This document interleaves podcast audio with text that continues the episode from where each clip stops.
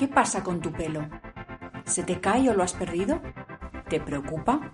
¿Te has hecho o te piensas hacer injertos? ¿Qué se esconde detrás de tu pelo?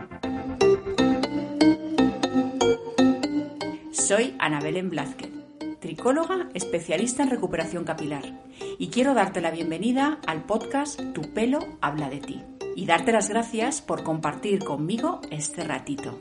En este espacio compartiremos información sobre el cabello, consejos sobre cómo cuidarlo, tendremos testimonios, entrevistas muy interesantes y por supuesto hablaremos de vuestras inquietudes. Al fin y al cabo, sois vosotras y vosotros quienes nos exponéis vuestras dudas, que al final serán seguramente las dudas e inquietudes de muchos y de muchas. Así que sin más, comenzamos.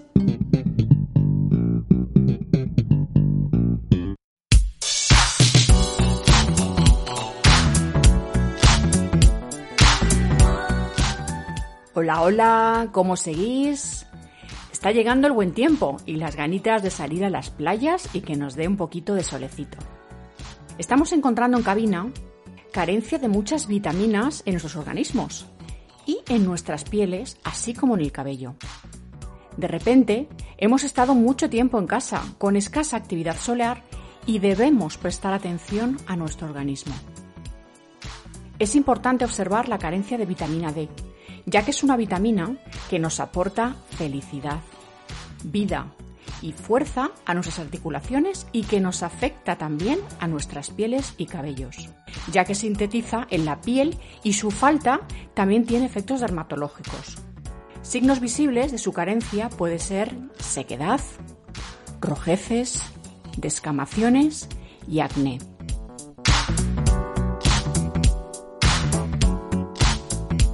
¿Cómo afecta la falta de vitamina D al pelo y a la piel? Debido a que la vitamina D es un nutriente que hace posible el crecimiento del cabello, un déficit en nuestro organismo dejará nuestro pelo más débil, estático y muy quebradizo. También puede acelerar la pérdida de cabello y está relacionada con la alopecia. Además, esta vitamina también estimula el crecimiento de los folículos capilares, por lo que puede hacer que nuestro pelo se vea más fuerte y vigoroso.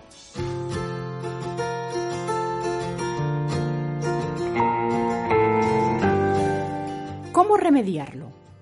La vitamina D se produce con la exposición solar, es decir, la genera de forma natural nuestro propio cuerpo, como una reacción química después de un tiempo en contacto con la luz solar.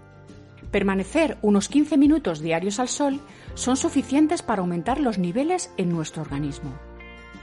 Otra forma de aumentar la presencia de vitamina D en nuestro organismo es a través de ciertos alimentos que la contienen de manera natural, aunque el porcentaje que se absorbe de esta manera es muchísimo menor, en torno a un 10%.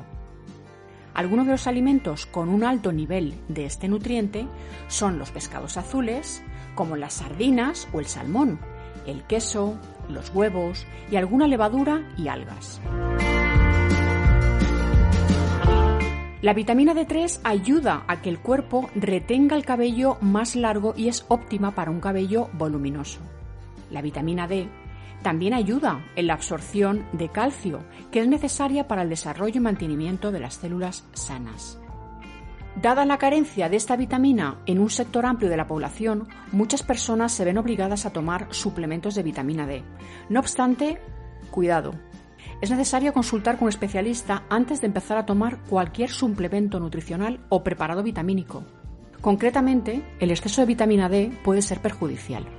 Los signos de toxicidad por exceso de vitamina D son náuseas, vómitos, falta de apetito, estreñimiento, debilidad y pérdida de peso, Asimismo, unos niveles demasiado altos de vitamina D pueden dañar los riñones y elevar el nivel de calcio en sangre, lo que a su vez origina confusión, desorientación y problemas de ritmo cardíaco.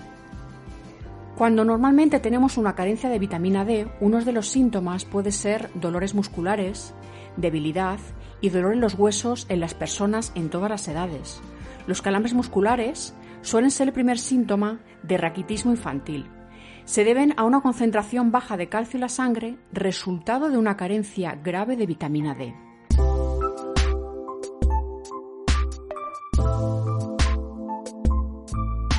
Vienen días de disfrutar de tomar solecito, una media hora diaria como mínimo, evitando las horas fuertes del mediodía. Sin mencionaros que tengáis cuidado de ciertos protectores solares que ponemos sobre la piel, porque muchas veces hacemos un exceso de protección sobre el tejido y no se termina de asimilar la vitamina D.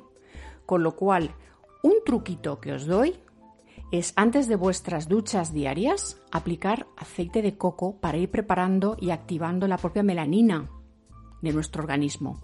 Es el mejor protector que tenemos para nuestra piel. Y cuidado, repito, evitando las horas fuertes del mediodía. ¿Sabéis lo mejor de todo?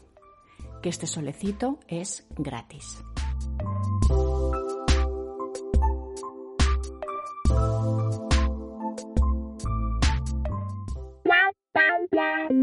Recuerda, si tienes un problema capilar, no debes preocuparte, debes ocuparte porque ocupándonos avanzamos a saber algo más de nosotros. Si tienes alguna duda, si quieres que hablemos de algún tema en concreto, escríbenos a info y desde que podamos te contestaremos. Gracias por estar ahí, nos escuchamos muy prontito.